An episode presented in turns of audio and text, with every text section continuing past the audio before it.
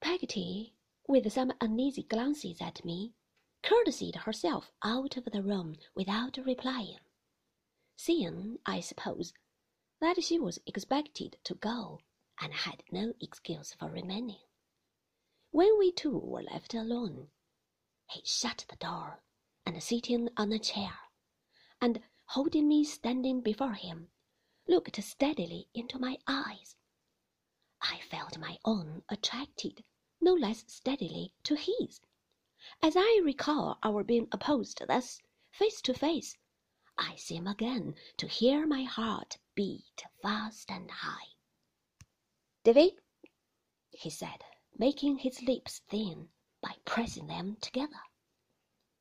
If I have an obstinate horse or dog to deal with, what do you think I do? I don't know. I beat him. Had answered in a kind of breathless whisper, but I felt in my silence that my breath was shorter now. I make him wince and smart. I say to myself, I'll conquer that fellow, and if it were to cost him all the blood he'd had, I should do it. What is that upon your face? Dirt, I said. He knew it was the mark of tears as well as I, but if he had asked the question twenty times, each time with twenty blows, I believe my baby heart would have burst before I would have told him so. You have a good deal of intelligence for a little fellow, he said, with a grave smile that belonged to him. And you understand me very well, I see. Wash that face, sir, and come down with me. He pointed to the washing stand, which I had made out to be like Mrs. Gummidge, and motioned me with his head to obey him directly. I had little doubt then, and I have less doubt now, that he would have knocked me down without the least compunction if I had hesitated. Clara, my dear, he said, when I had done his bidding, and he walked me into the parlour, with his hand still on my arm. You will not be made uncomfortable any more, I hope. We shall soon improve our youthful humours. God help me. I might have been improved for my whole life. I might have been made another creature, perhaps, for life, by a kind word at that season. A word of encouragement and explanation, of pity for my childish ignorance, of a welcome home, of reassurance to me that it was home, might have made me dutiful to him in my heart henceforth instead of in my hypocritical outside, and might have made me respect instead of hate him.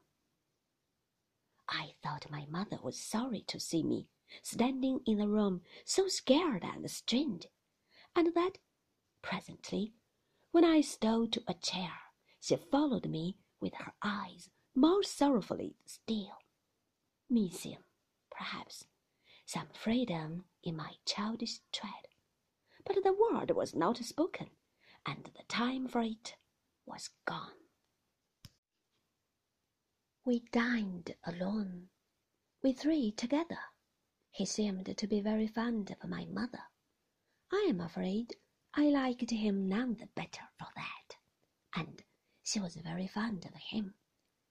I gathered from what they said that an elder sister of his was coming to stay with them, and that she was expected that evening. I am not certain whether I found out then or afterwards that, without being actively concerned in any business, he had some share in or some annual charge upon the profits of a wine merchant's house in London, with which his family had been connected from his great grandfather's time, and in which his sister had a similar interest but I may mention it in this place, whether or no. After dinner, when we were sitting by the fire, and I was meditating an escape to Peggotty without having the hardihood to slip away, lest it should offend the master of the house. A coach drove up to the garden gate, and he went out to receive the visitor. My mother followed him.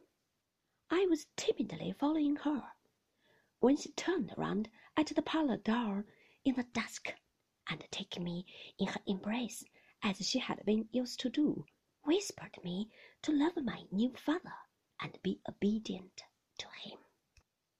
She did this hurriedly and secretly, as if it were wrong, but tenderly, and putting out her hand behind her, held mine in it until we came near to where he was standing in the garden, where she let mine go and drew hers through his arm.